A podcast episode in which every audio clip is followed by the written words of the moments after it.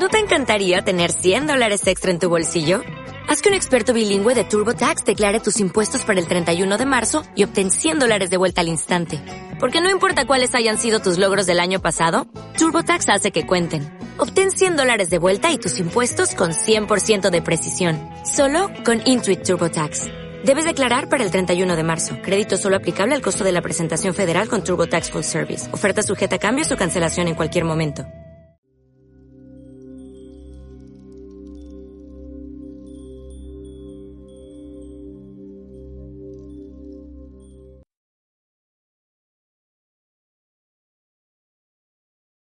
Buenas tardes, uh, bienvenidas, bienvenidos nuevamente a estas uh, charlas que intentan exponer algunos de los temas que podrían ser interesantes um, enfocados desde el punto de vista de, del Dharma. Siempre aclaro que el Dharma es un camino, es un método, es un sendero, que no una serie de métodos que nos permiten descubrir o redescubrir qué son nuestras emociones, cómo funcionamos en el mundo, cómo interactuamos con la gente, eh, por qué a veces estamos eh, tristes, alegres, eh, esperanzados, decepcionados y otra serie de elementos que son importantes en nuestra vida, que construyen nuestra realidad y que vale la pena conocer. Una de las cosas que se plantean ahora en esta, en esta charla va a ser justamente pues, esa especie de presencia constante de la culpabilidad. Básicamente, eh, en muchos contextos eh, culturales, sobre todo con ciertas influencias religiosas, se pone mucho énfasis en la culpabilidad. La culpabilidad tiene, tiene un, alto índice de presencia en nuestra vida diaria. No sé por qué, creo que sí, que todos lo sabemos, más o menos. Y además eh, resulta que se usa como una especie de arma arrojadiza, ¿no? O para, para herir a otros o simplemente para herirnos a nosotros mismos. Y el planteamiento de esta charla es muy simple, pero al mismo tiempo parece simple, pero es muy profundo, porque está planteando una alternativa a la culpabilidad. Y esa alternativa de la que podemos hablar uh, y a la que hablaremos ahora, eh, tiene el término de responsabilidad. Algo que es diferente a la carga de la culpabilidad y que permite comprender cómo nos interrelacionamos todos los seres, nuestras emociones, nuestras conductas y nuestras formas de hacer en la vida.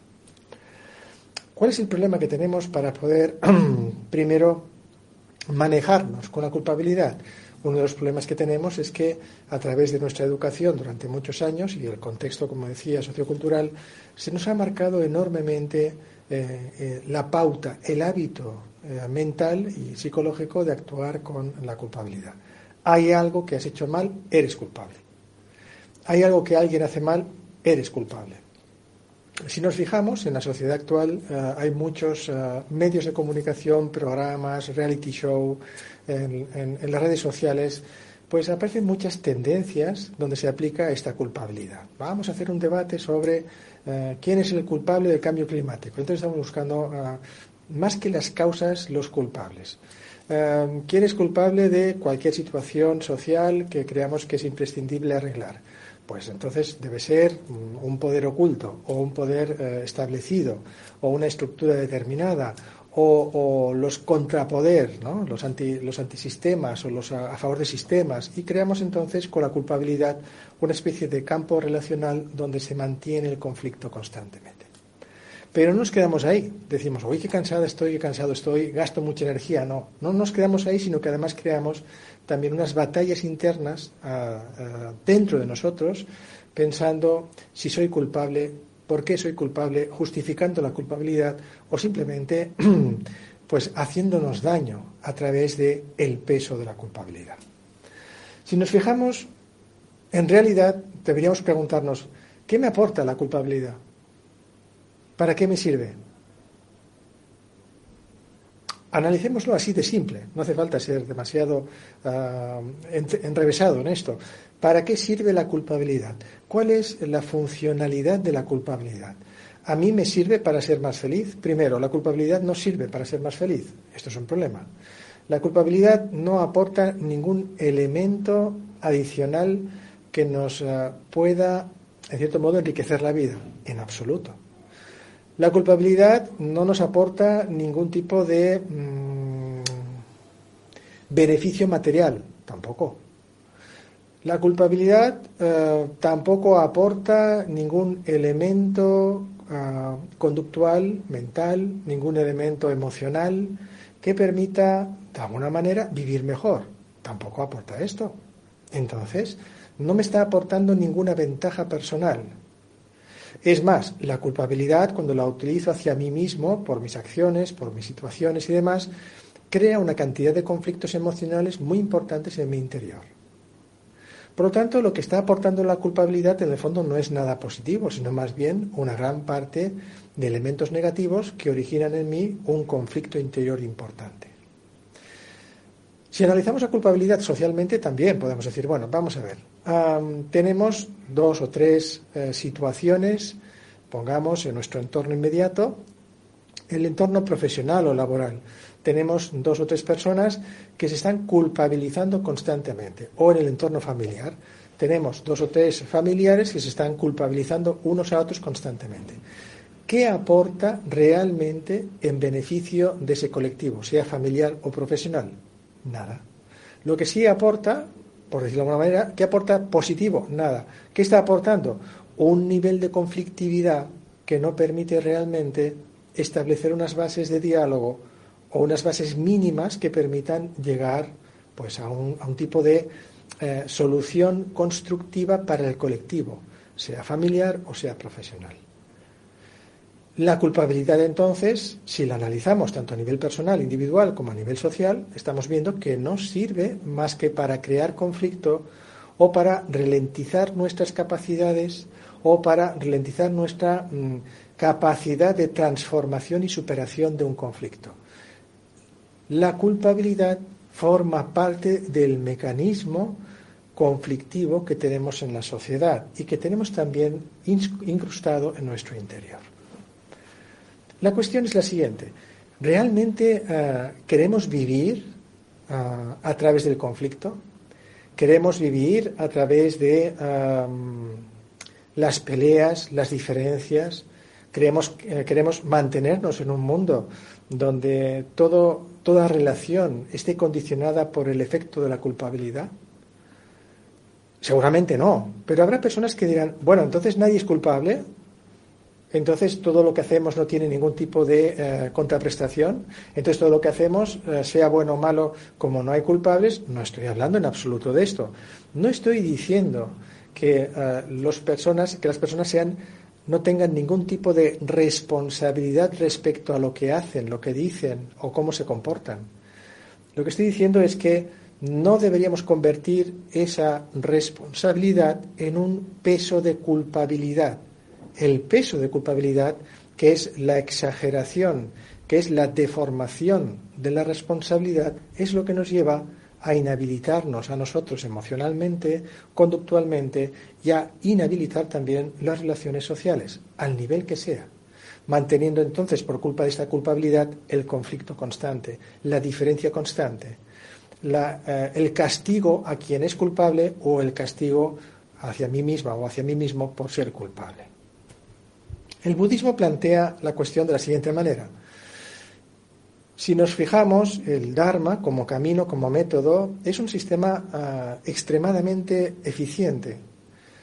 No nos, ah, no nos invita a perder el tiempo en aquellas cosas que nos hacen daño, sino que el Dharma nos está indicando constantemente que aprovechemos el tiempo en todo aquello que construye una vida que le da más sentido a nuestra vida y que nos permite entonces no caer en los hábitos, en las conductas y en las emociones que nos hacen daño o hacen daño a otros. El Dharma está buscando entonces eh, la eficiencia en la gestión de la atención, de nuestras cualidades. Si nuestra atención está puesta en la culpa, perdemos una gran parte de nuestra atención en la culpa. Además, la culpa no nos trae nada positivo y por lo tanto, finalmente, toda la atención que ponemos en algo que no nos trae algo positivo trae como resultado kármico un efecto en, nuestro, en nuestra vida, en nuestra forma de pensar y de sentir. Si nosotros dejamos de poner tanta carga negativa a través de la culpabilidad y en vez de usar la culpabilidad utilizamos la responsabilidad, esto entonces adquiere otro cariz diferente. Por ejemplo, Nosotros podemos decir que estamos en una familia, una reunión familiar, donde los familiares, cada uno de ellos ha cometido errores, situaciones difíciles, complicadas, nos han portado bien, todo lo que más o menos todos sabemos. Podríamos intentar buscar entonces una uh, corresponsabilidad o una multiresponsabilidad. Significa que si es un conflicto de tres o cuatro personas, todas las relacionadas con ese conflicto o con esos errores han participado por activa o por pasiva en ese tipo de error o de conflicto. Y la solución no está en mantener el conflicto, sino en saber reconocer qué cantidad o tipo de responsabilidad tiene cada uno de los familiares en ese conflicto o en ese error. Estableciendo el tipo de responsabilidad no para culpabilizar, sino para establecer el punto de referencia que debemos mejorar, convertimos entonces un conflicto en una oportunidad. Convertimos el error en un sistema de aprendizaje que nos permite superar una situación conflictiva. Así la corresponsabilidad, la multiresponsabilidad o simplemente la responsabilidad de lo que hacemos no es un sistema que dinamita nuestras capacidades, no es un sistema que nos aleja de, una manera más saludable de vivir las emociones o las situaciones, sino que nos permite establecer eh, ese punto eh, de conexión con aquello que estamos realizando. Yo soy responsable de eh, lo que he dicho, sí.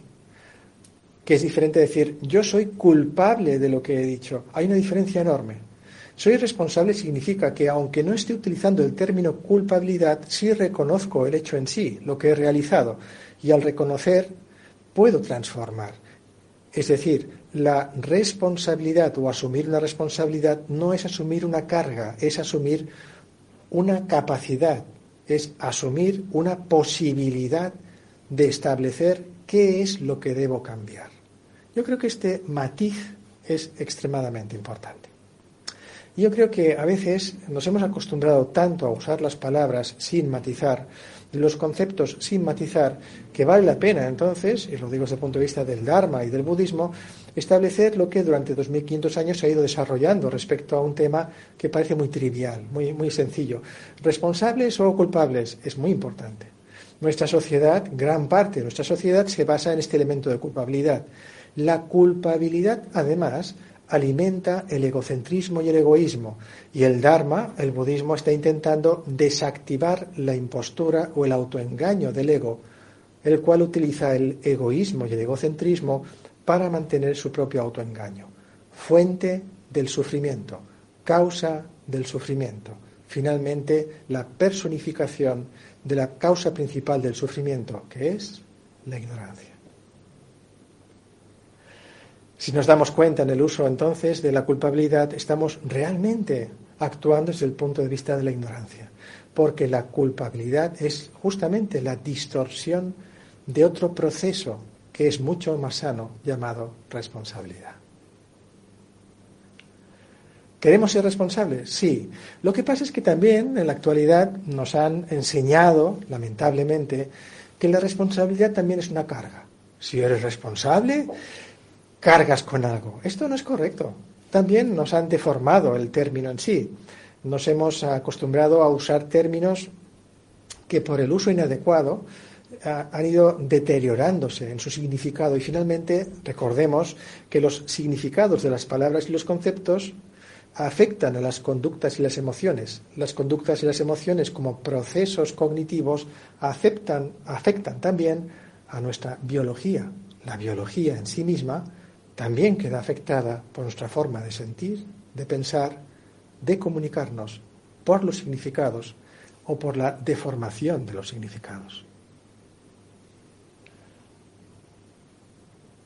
La responsabilidad, como digo, desde el punto de vista del Dharma, no tiene que ver con un peso, tiene que ver con el reconocimiento no es la adquisición. La responsabilidad muchas veces se entiende mal. La responsabilidad a veces, por ejemplo, yo soy responsable de mi familia. Espera, un momento. ¿Qué significa? Dicho así, significa carga. Yo cargo con mi familia. Yo soy responsable de aquellas actitudes, emociones o de compartir las experiencias con mi familia, pero no soy responsable del efecto que la vida misma tiene en mi familia. Mi familia tiene una serie de elementos, de karma, de situaciones, se comportan de una manera, hablan de unas maneras, sienten de unas maneras, y yo no soy responsable de cómo lo hace mi familia. En todo caso, soy responsable de la interacción de lo que yo proyecto como ser humano en el núcleo familiar, mientras que el resto de la familia, cada uno es responsable de lo que dice, de lo que hace, eh, de lo que piensa y de lo que siente. Esto crea entonces una red, una red eh, multiresponsable, si queréis, o corresponsable, ¿de acuerdo? Pero a veces es, es, curioso, por ejemplo, en el tema de los padres, ¿no? Dices, bueno, eh, te encuentras con padres eh, que te dicen, es que yo he criado a mis hijos lo mejor que he podido, eh, me he sacrificado por ellos todo lo que he podido, he gastado todo el dinero que he podido, he puesto todo mi tiempo y no me han salido bien, como si esto fuera, no sé, ¿no? la fabricación de, un producto. toma, te pongo todos los elementos y el producto tiene que salir bien. No es correcto. Tus hijos tienen un karma también. Desde el punto de vista del Dharma, por ejemplo, se habla que todos eh, en nuestro renacimiento traemos un continuo mental y traemos unas consecuencias de aquello que hemos hablado, lo que hemos dicho, lo que hemos pensado, lo que hemos sentido, lo que hemos hecho en otras vidas. Esto crea entonces lo que llamamos un continuo mental o una línea continua de karma, una ley de causa y efecto. Y esta línea no acaba cuando se acaba la vida física, sino que se mantiene y además origina otro renacimiento con unas características marcadas por el karma anterior. Esto muchas veces se ha malinterpretado y entonces hemos utilizado el karma como elemento culpabilizador. Eh, me va mal en la vida, es tu karma. Ha habido un accidente, debe ser el karma de los que han sufrido el accidente. Es decir, usamos el karma como un elemento eh, que se usa en el budismo y también incluso en otras tradiciones, pero lo usamos como un elemento no explicativo, sino como un elemento justificativo. Además, justificamos, es por el karma, luego debe ser culpable de algo porque el karma te ha castigado. Horrible. Una deformación total de lo que significa el karma, que para empezar no tiene personalidad humana, no es una especie de ente divino que elige a quién debe castigar o a quién debe premiar dependiendo de si es culpable o es inocente. No es el karma nada parecido a una especie de eh, justicia eh, universal en el sentido humano que premia o castiga según la culpabilidad. No tiene que ver con esto. Los efectos que el karma produce en nuestra vida Pueden ser constructivos o destructivos, buenos o malos, con todos los matices que queráis. Los efectos son los que, desde el punto de vista del ser humano y la vida del ser humano, podemos traducir como buenos o malos, entre comillas, según nuestro código moral, nuestra conducta, nuestra educación y nuestra cultura. Pero el karma en sí es absolutamente ecuánime y no tiene las cargas y las categorías de bueno, malo, positivo, negativo que le ponemos los humanos. Significa entonces que el karma no lo podemos utilizar como una argumentación justificativa para acabar diciendo quién es culpable o no. Podemos utilizar el karma como un elemento descriptivo, solo descriptivo, pero no justificativo. Este matiz es importante para empezar a tratar el tema del karma, que tiene cierta relación en su uso deformado con la culpabilidad. Responsabilidad. Ser responsables. ¿Cómo puedo ser responsable y al mismo tiempo no sentir que es una carga? Cuando comprendo realmente qué es la responsabilidad. Ser responsable es delimitar el territorio que comparto con otros seres y que depende de aquello en el territorio en el cual yo he actuado, ya sea a través del pensamiento, de la palabra o de la acción, cuerpo, palabra, mente. Si yo soy responsable de ese territorio es porque reconozco el territorio en el cual he actuado esa actuación en ese territorio, reconocer esta actuación en ese territorio es responsabilizarme. No es ninguna carga. La carga sería convertir eso en un elemento que me lleva a la culpabilidad. Ahora, si yo reconozco la responsabilidad como el territorio donde yo he actuado de cuerpo, palabra y mente, a partir de aquí establezco, objetivizo, en cierto modo, un territorio reconocible a través del cual puedo detectar dónde me equivoco y dónde acierto. Y puedo utilizar entonces la responsabilidad como un mecanismo que me permite mejorar como ser humano. a través de los aciertos para mejorarlos o a través de los errores, libres de la carga de la eh, eh, culpabilidad, del victimismo o de la frustración. Cuando el error se traduce como un elemento descriptivo de aquello que es mejorable y le quitamos la carga del victimismo, la culpabilidad o la frustración, convertimos entonces el error en un elemento a sumar al acierto. De repente el acierto y el error forman partes de un mecanismo de transformación emocional y conductual que es lo que en el Vajrayana, en el budismo tibetano, se plantea. Es decir, el budismo, el Dharma, en el aspecto del Vajrayana, está planteando un camino de transformación y aprovechamiento de cualquier tipo de actividad, de expresión, de acción o de circunstancia a favor del crecimiento espiritual. Y lo que estamos hablando es utilizar entonces la responsabilidad y no la culpabilidad como un elemento más sabio que pueda sumar el acierto y el error, no para culpabilizar, sino para poder crecer. Hay muchos ejemplos en los cuales se confunden entonces estos aspectos que, como digo, pueden parecer sencillos y que todo el mundo lo entiende. Lamentablemente, los hábitos emocionales y conductuales que hemos ido cultivando sin una guía determinada eh, nos han llevado a confundir estos términos y sobre todo el sistema de la culpabilidad. Obviamente, digo sistema de culpabilidad porque finalmente la culpabilidad se ha estado utilizando eh, como un sistema de, de, control, de manipulación, como un sistema de coacción emocional en muchas eh, partes, culturas o sociedades. Y no me refiero solamente a, los que coaccionan en el ámbito religioso o no, porque también se coacciona con la culpabilidad en otros ámbitos, también los ideológicos o incluso también de ciertos mecanismos relacionales de la propia sociedad.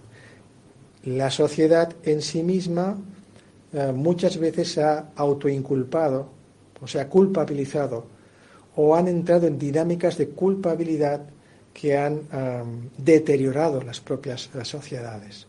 Muchos colectivos familiares, profesionales o colectivos de amigos o colectivos incluso, si me apuráis, eh, de un barrio o de una ciudad o incluso de un país, ¿por qué no?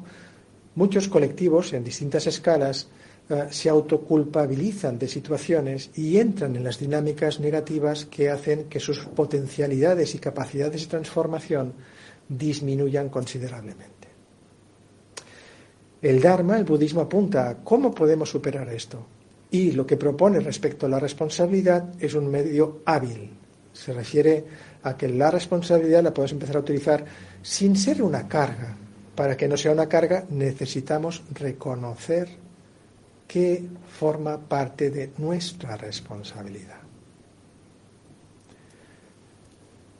Nuestra responsabilidad finalmente se convierte, eh, el reconocimiento de nuestra responsabilidad, en una oportunidad de cambiar y transformarnos. Y también se convierte en un elemento que nos permite ver la ley del karma. Nos permite averiguar eh, cómo la cadena de causas y efectos constantes en las cuales estamos involucrados a través de lo que sentimos, a través de las emociones que generamos, a través de las palabras que utilizamos, a través de las acciones que realizamos con nuestro cuerpo físico o incluso también, ¿por qué no?, con elementos exógenos a nuestro cuerpo físico, por ejemplo, no sé, ¿no? Eh, aparatos, eh, vehículos, eh, transportes, es decir, todo aquello que no es nuestro propio cuerpo.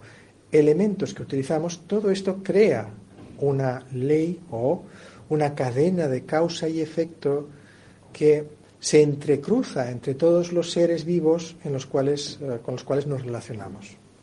Esto también es curioso porque tiene que ver con la mm, eh, interpretación simplista de lo que es el karma. Muchas personas piensan, bueno, mm, si yo pienso bien, siento bien, hablo bien y me comporto bien, el resultado tiene que ser bueno. Esto es muy simple. Muy, muy simple no, muy simplista. ¿Por qué?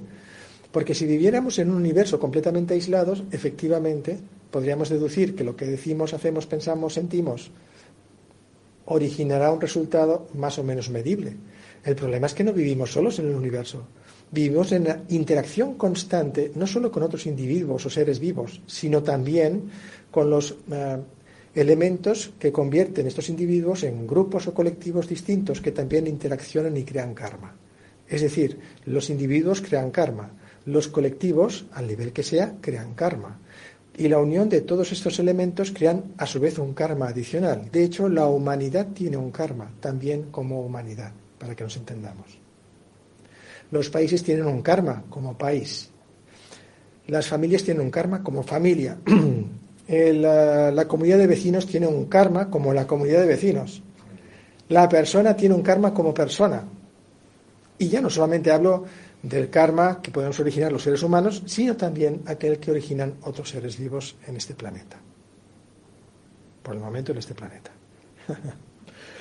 la cuestión es que no tenemos la capacidad y la sabiduría para poder determinar los efectos de este karma.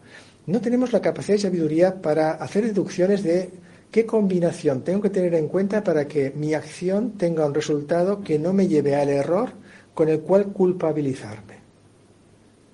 Y sin embargo, culpabilizamos y nos culpabilizamos. Nuevamente, la ignorancia. En el budismo, en el, en el Dharma en concreto, se explica la ignorancia no tiene que ver con nuestro nivel cultural, nuestra inteligencia, bueno, nuestras inteligencias, sea la inteligencia emocional, la intelectual, la espacial, la musical, da igual. No tiene que ver con las inteligencias, no tiene que ver con las memorias, no tiene que ver con las conciencias. Tiene que ver con la percepción, la percepción distorsionada que tenemos de los fenómenos, la percepción distorsionada que tenemos de los conceptos, de las palabras, de los significados la percepción distorsionada que tenemos de las emociones, de las conductas, la percepción distorsionada que tenemos incluso de la identidad que percibe del yo. Y el Dharma intenta establecer, después de 2.500 años de entrenamiento, de verificación, a través de entrenamientos muy duros, de verificaciones muy duras, qué partes o qué sistemas o qué mecanismos podemos utilizar para evitar esta visión distorsionada de la realidad y de uno mismo. Hasta conseguir liberarnos de esta visión, esta liberación de esta visión distorsionada que se llama ignorancia, liberarnos de la ignorancia es llegar a lo que en el budismo llamamos la iluminación o la realización. No es en absoluto empezar a volar sin billete de avión o ver eh, colores especiales en la gente o no sé, caminar más rápido que nadie o tener apariciones en algún lugar. Probablemente estos sean eh, em, fenómenos psíquicos que de forma eh, secundaria o colateral le puede ocurrir a algún practicante que ha avanzado mucho en el camino espiritual. Pero en el camino espiritual, en el Dharma, en el budismo, se está buscando expresamente liberarnos del sufrimiento y las causas del sufrimiento. No me refiero al dolor físico, me refiero a esa sensación constante de insatisfacción que cualquier fenómeno de la vida acaba produciéndonos. Alguno dirá, no, yo estoy muy bien en la vida, vivo muy bien, no tengo muchos problemas, estoy feliz, no me toques, porque tal. Eso mismo es un tipo de insatisfacción. Hay cierto miedo a perder lo que tenemos bueno y hay cierto miedo incluso a no solo perderlo, sino adquirir algo malo. Y este miedo es una parte que está descrita también en el término dukkha, insatisfacción, y que tiene que ver con un sufrimiento, no un dolor físico, sino esa especie de constante búsqueda de, de, la realización. Hay muchas personas que le llaman esto buscarse a sí misma o a sí mismo. A muchos le llaman encontrarse. Y hay muchos seres humanos que intentan encontrarse a sí mismo a través de la posesión de cosas que es lo que socialmente hablando se llama consumismo. Es decir, una sociedad que basa sus valores y sus modos de describir la felicidad a través de los elementos que consume, de los elementos que tiene. lo consumido y lo poseído es más importante que simplemente ser.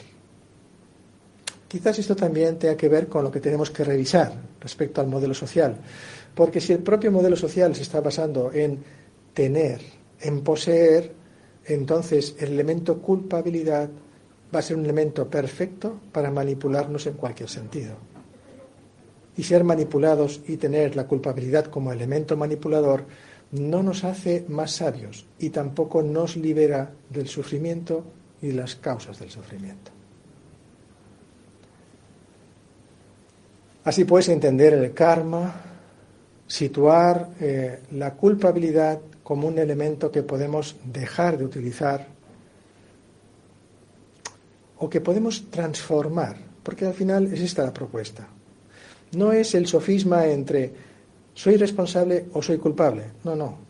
Estoy hablando de transformar el concepto y la utilización de la culpabilidad limitándolo a un elemento de reconocimiento. Cuando la culpabilidad deja de ser un elemento de hacerse daño o hacer daño a los demás, se convierte o se puede convertir por nuestra eh, capacidad de darnos cuenta en un elemento para reconocer aquello en lo que hemos actuado y con lo que hemos interactuado. Y este reconocimiento nos permite verificar si es adecuado o no es adecuado si nos hace daño o no nos hace daño, si hace daño a los demás o no hace daño a los demás. Y en base a esto tenemos la capacidad de cambiar. En otras palabras, como dicen muchos sutras y tantras, no podemos realmente cambiarnos y cambiar la percepción de la realidad si no reconocemos el error, el acierto o el nivel de error con el que nos percibimos y percibimos la realidad. Solo el reconocimiento nos permite objetivar realmente cuál es el punto a transformar.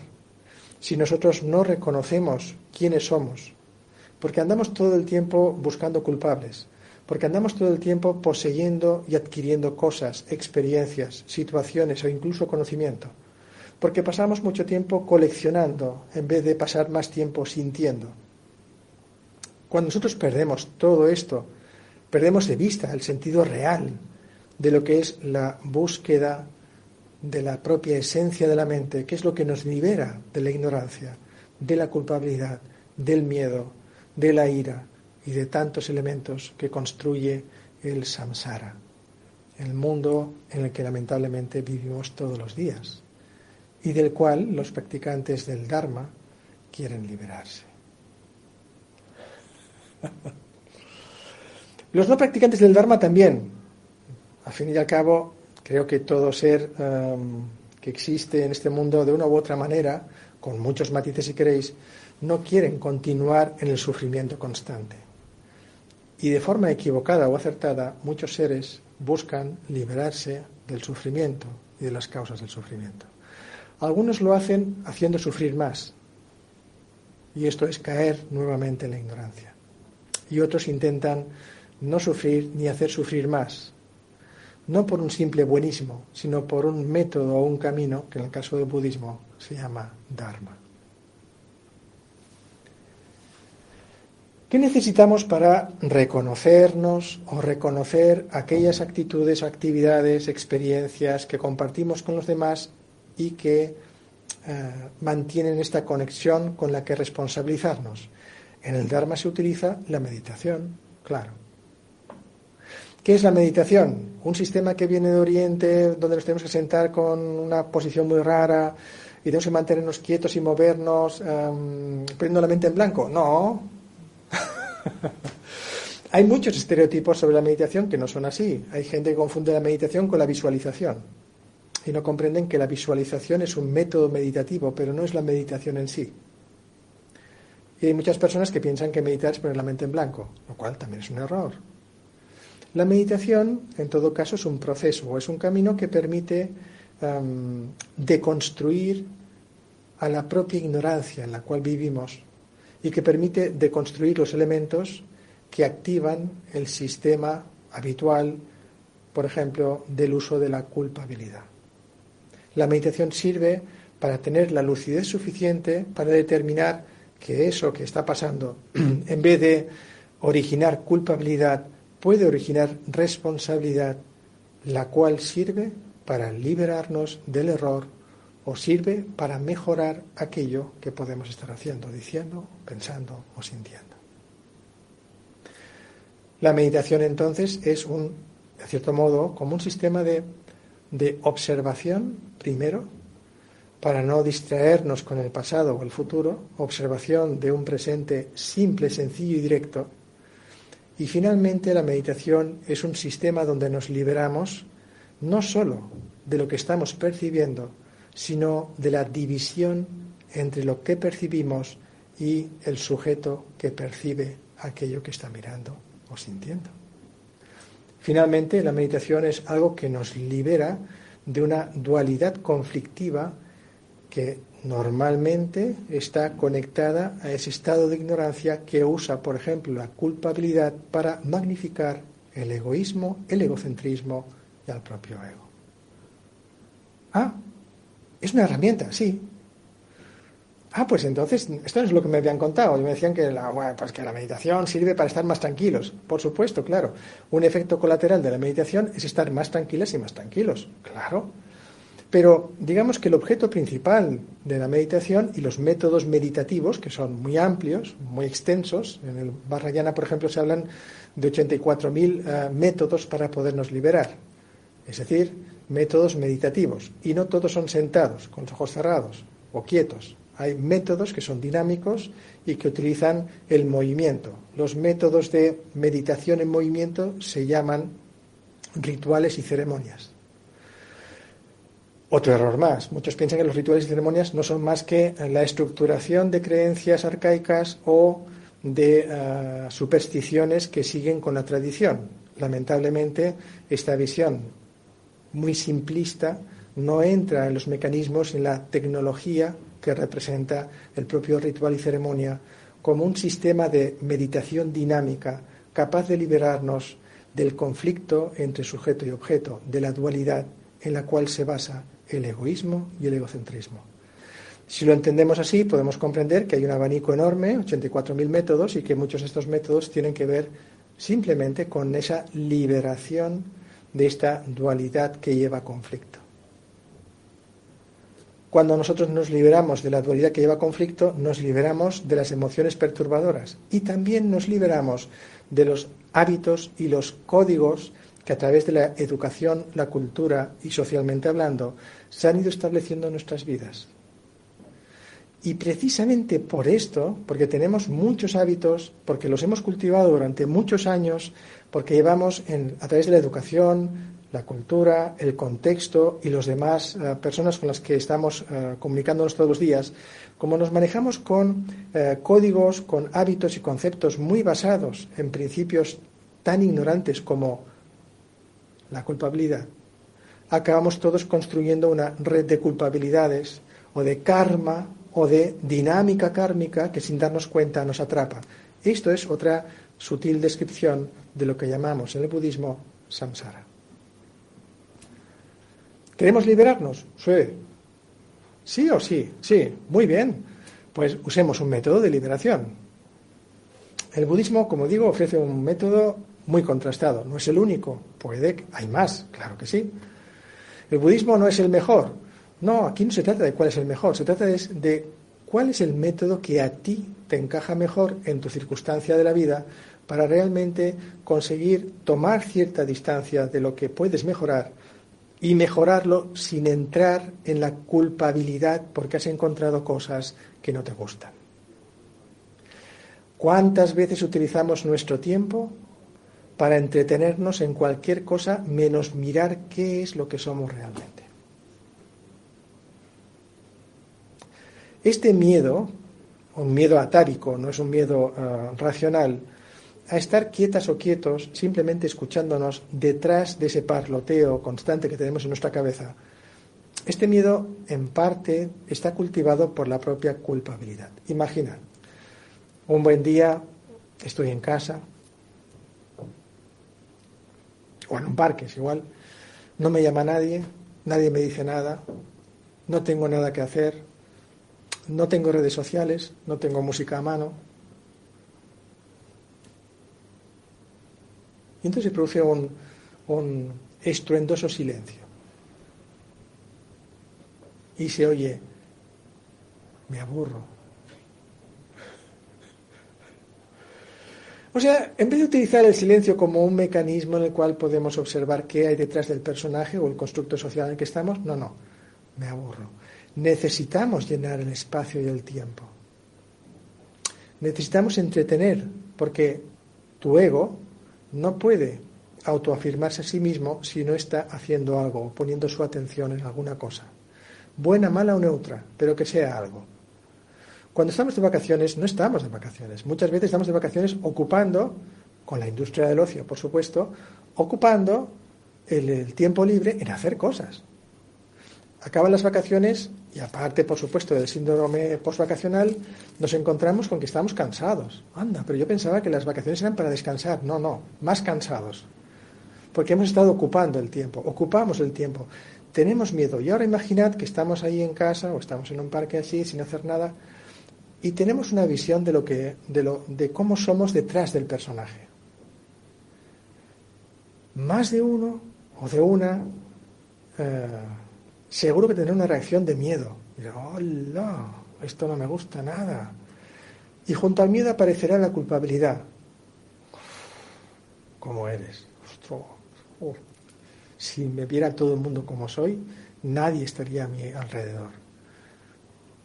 Y esto es lo que muchas veces atrapa a las personas para no enfrentarse, para no mirar de dejar de ocupar el tiempo, para intentar que el sencillo silencio de no hacer nada focalice y conecte nuestra atención. La meditación, en cierto modo, es usar la atención, no desconectarla, usar la atención para percibir ¿Qué hay detrás de todo eso que nos ocupa todos los días? ¿Qué hay detrás de todos esos pensamientos que nos ocupan? ¿Qué hay detrás de todas esas emociones que nos ocupan? ¿Qué hay detrás de todos los proyectos que nos ocupan? ¿Qué hay detrás de todo lo que creemos que es importante? Que por cierto algunos esto lo descubren básicamente cuando tienen un accidente muy grave o han estado cerca de la muerte y han podido volver. Pero nosotros no pretendemos encontrarlo de esa manera, sino encontrarlo mediante un método. Este método es la meditación. Como veis, es un tema tan aparentemente sencillo, culpabilidad o responsabilidad. Mejor responsabilidad. ¿Cómo puedo conseguir la responsabilidad? Cuando empiezo a percibir los conceptos, las palabras y las ah, percepciones que los conceptos y las palabras crean cuando empiezo a percibirlas de una manera más depurada, más cercana, más constructiva. Cuando empiezo a entender que la responsabilidad no es una carga, sino que es una oportunidad. Oportunidad de reconocimiento. Cuando reconozco puedo cambiar de verdad. Si no reconozco aquello que necesito cambiar y me estoy autoengañando o engaño a otros, no estoy cambiando, nunca cambio. Solo me vuelvo a engañar. Y por eso hay personas que dicen, es que yo no consigo cambiar. Claro, porque todavía no has conseguido reconocer qué es lo que debes cambiar. Y para eso sirve la meditación en realidad. Así que um, si de algo se puede aprovechar esta charla en algún sentido, muy simple es, por favor, cambiar la culpabilidad por la responsabilidad y hacer de la responsabilidad una oportunidad de mejorar en todos los sentidos, de compartir en todos los sentidos. Creo que es mucho más sano y mucho mejor. Y como siempre, al final de las charlas, pues llega un momento en el cual vale la pena compartir algunas preguntas. Si queréis, algún comentario o alguna pregunta de los presentes que sirva también un poco para poder eh, aportar algún comentario más, si lo creéis oportuno. Sí, adelante. hay, una, hay una consulta que dice, buenas tardes, sobre lo que está exponiendo el maestro tan importante, si cambiamos culpabilidad por responsabilidad, ¿nos sería mucho más fácil perdonar y perdonarnos por los errores, por sus errores o los nuestros? Sin duda, sin duda, pero fijaos que el perdón por los errores está muy relacionado con la culpabilidad. Si no hay culpabilidad y hay responsabilidad, no hay nada que perdonar. Oh, pero eso es arrogancia. No, no, en absoluto. Eso es simplemente eficiencia. ¿Por qué voy a estar perdonando? Eso significa que hay un culpable.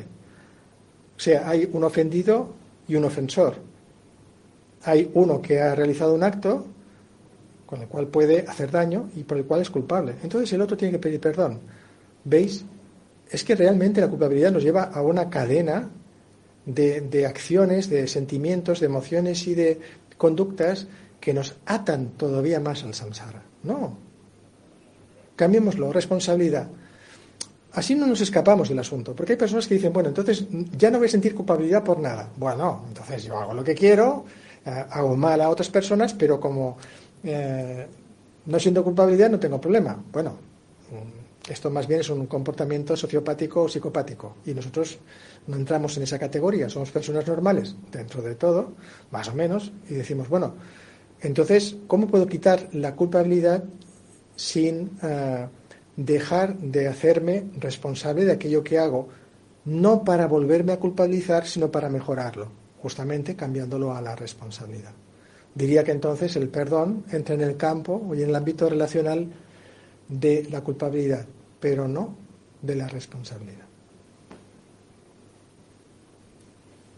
Yo tengo una pregunta muy rápida.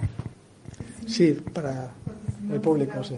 Eh, sobre el no hacer nada. Eh, no hacer nada para mí es meditar. O sea, ¿se puede no hacer nada sin estar meditando? Sí, claro. Por ejemplo, ah, ¿qué diferencia la meditación ah, de estar colgado? Me refiero, ¿qué diferencia ah, un estado de ignorancia o de inconsciencia de la meditación? Que en la meditación no hay ningún tipo de construcción mental, pero permanece la atención. En cambio, en la inconsciencia o estar colgada o colgado, no hay percepción, no hay atención en absoluto y por lo tanto entonces no es meditar. Esto es una cuestión importante también, porque muchas personas piensan, bueno, si pongo la mente en blanco eh, y, no origino ningún tipo de, proceso cognitivo, no hay emociones, no hay pensamientos, mente en blanco, por cierto, neurológicamente eso también tiene una explicación. Hay una parte de nuestro cerebro que se desconecta. ¿Eso significa que estamos meditando? No, en absoluto, porque en la meditación permanece la atención. Y la atención plena significa que no hay ninguna parte del cerebro que se desconecte, sino que toda la potencialidad del cerebro está conectada precisamente para percibir conscientemente el fenómeno que haya que percibir. Entonces es muy diferente. La atención en la meditación, a diferencia de la atención en el estado convencional de la mente, tiene que ver con una atención libre de cualquier fijación. En nuestro estado convencional de la mente, la atención se fija en fenómenos que tienen que ver con la realidad diaria. Tengo que coger, tengo que tocar algo, entonces mi atención se va hacia la parte eh, sensorial. Tengo que ver algo, mi atención se va a través de lo que llamamos la conciencia visual. Pero en la meditación, la atención no fija ningún fenómeno sensorial. Ninguno de los cinco sentidos atrapan la atención. Y los procesos que tienen que ver con las emociones, que tienen que ver con los pensamientos, tampoco atrapan la atención. Los pensamientos y las emociones circulan como quieren y muchos de ellos se autoliberan a sí mismos porque no tienen consistencia propia. Los que entrenamos en lactón o visión superior sabemos de esto por experiencia. Y los fenómenos sensoriales también. Aparecen los inputs sensoriales, pero el meditador, su atención no la está ah, fijando o enganchando a los inputs sensoriales, sino que pasan a través del meditador como si no hubiera una identidad que fijara esos inputs. De tal manera que no desconectamos la atención, esta está liberada de cualquier fijación y esta liberación de la fijación nos lleva a un estado de calma, shine, calma mental, que es la base para poder determinar otros aspectos de la realidad.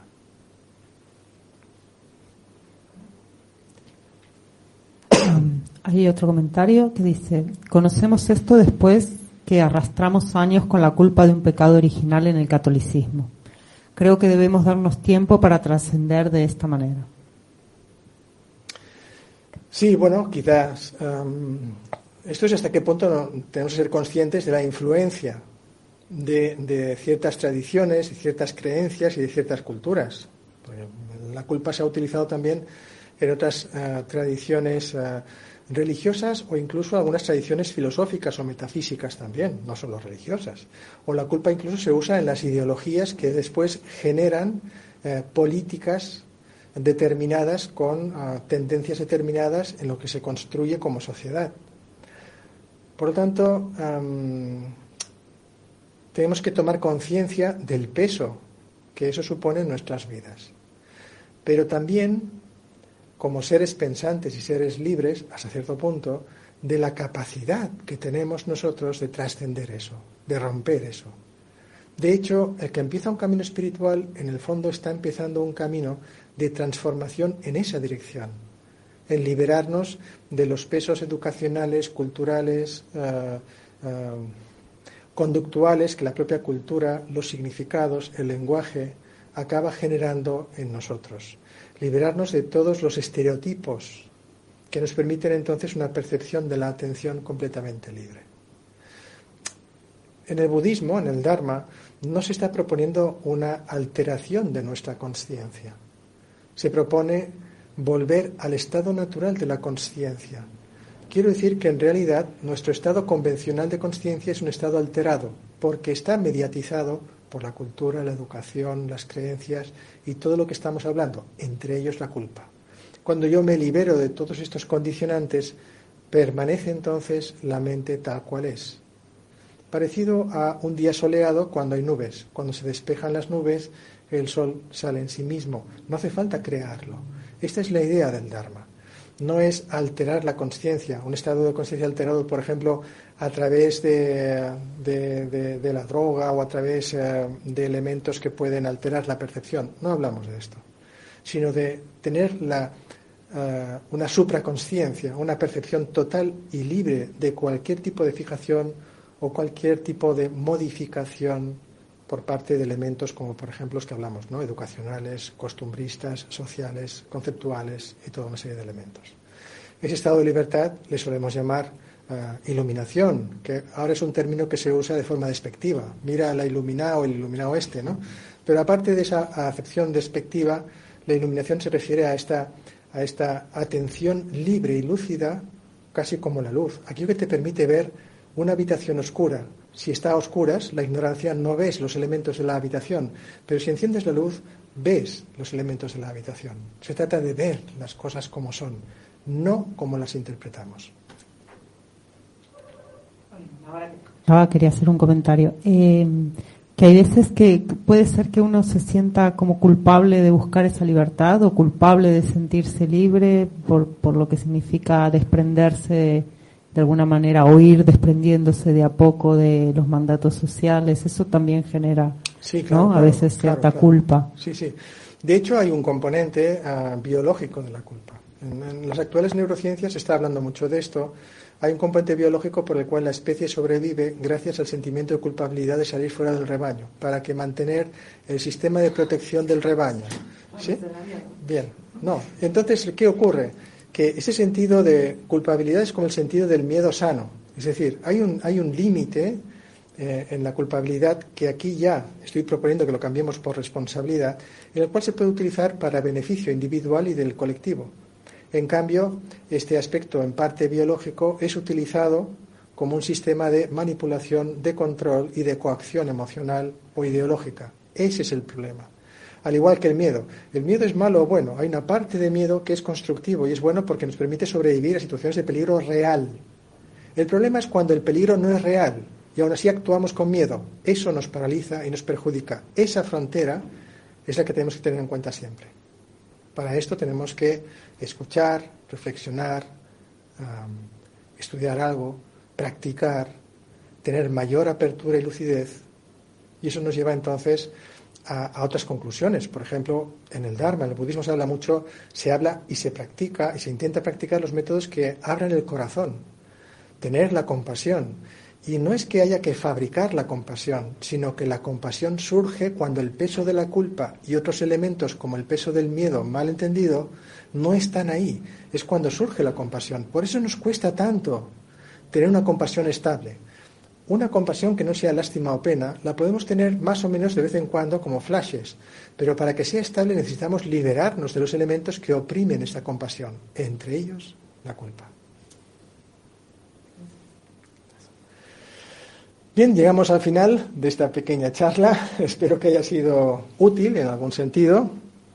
Y disculpad si en algún momento ha sido un poco densa, pero eh, el tema da para mucho. Como podéis ver, es muy variado y creo que el mensaje está claro. Por favor, sustituid la culpa por la responsabilidad sana, bien entendida, conectada, constructiva, la oportunidad de transformarnos y de convertir cualquier error en parte de nuestro crecimiento. No somos uh, ni mejores ni peores. No se trata de ser mejor o peor, se trata de ser. Fuera de categorías, ser libres, permitir entonces que el corazón brille de verdad. Y en este brillo es cuando los conflictos con nosotros mismos, con los demás, se pueden ir apagando poco a poco. Es, eh, creo que, una buena meta o un buen propósito de vida, poder sentir esta compasión profunda, esta atención libre de fijación y esta capacidad de transformarnos sanamente y de conocernos sanamente. Muchas gracias a todas, a todos. Vamos a dedicar el mérito siempre al final de cada charla. Ojalá todo lo que hayamos podido generar o generemos en un futuro beneficie a todos los seres sin excepción.